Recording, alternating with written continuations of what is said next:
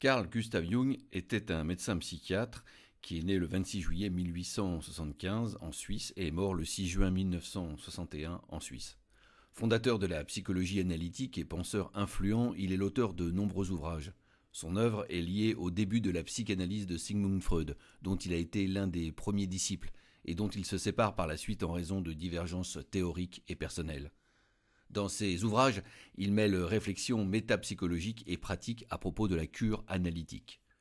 Jung a consacré sa vie à la pratique clinique ainsi qu'à l'élaboration de théories psychologiques, mais a aussi exploré d'autres domaines des humanités, depuis l'étude comparative des religions, la philosophie et la sociologie jusqu'à la critique de l'art et de la littérature. Carl Gustav Jung a été un pionnier de la psychologie des profondeurs. Il a souligné le lien existant entre la structure, le psyché, c'est-à-dire l'âme dans le vocabulaire jungien, et ses productions et manifestations culturelles.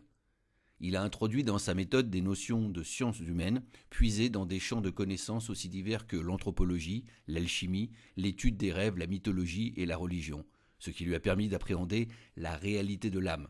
Si Jung n'a pas été le premier à étudier les rêves, ses contributions dans ce domaine ont été déterminantes. On lui doit également, entre autres, les concepts d'inconscient collectif, d'archétype, d'individuation, de type psychologique, de complexe, d'imagination active, de déterminisme psychique et de synchronicité. Je vous propose d'écouter un certain nombre de ces citations. La rencontre de deux personnalités est comme le contact entre deux substances chimiques. S'il se produit une réaction, les deux en sont transformés. Les crises, les bouleversements et la maladie ne surgissent pas par hasard. Ils nous servent d'indicateurs pour rectifier une trajectoire, explorer de nouvelles orientations, expérimenter un autre chemin de vie. Ceux qui n'apprennent rien des faits désagréables de leur vie forcent la conscience cosmique à les reproduire autant de fois que nécessaire pour apprendre ce qu'enseigne le drame de ce qui est arrivé.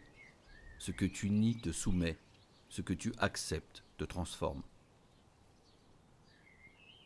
Ce qu'on ne veut pas savoir de soi-même finit par arriver de l'extérieur, comme un destin.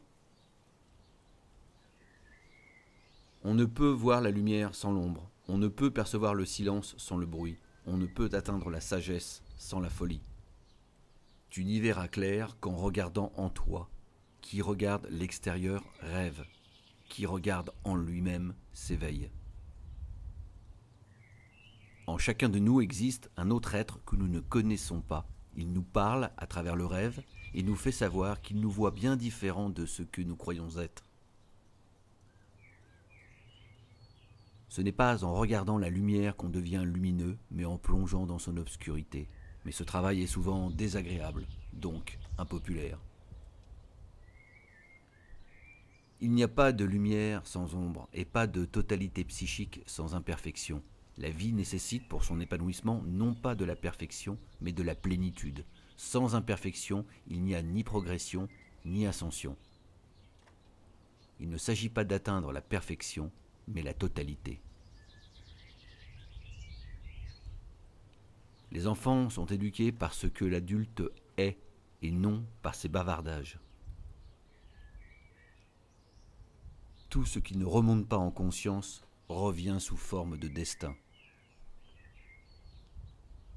Qui regarde à l'extérieur rêve, qui regarde à l'intérieur s'éveille. Si tu retiens celui qui s'éloigne, tu pourrais barrer le chemin à celui qui veut se rapprocher.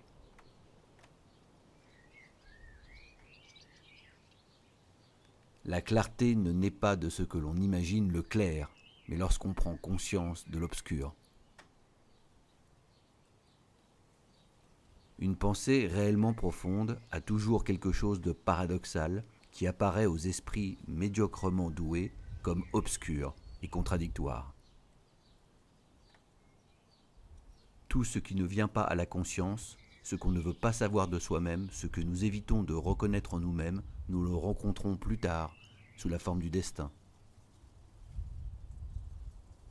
On ne se sent pas tout à fait à son aise tant qu'on ne s'est pas rencontré soi-même tant qu'on ne s'est pas heurté à soi-même.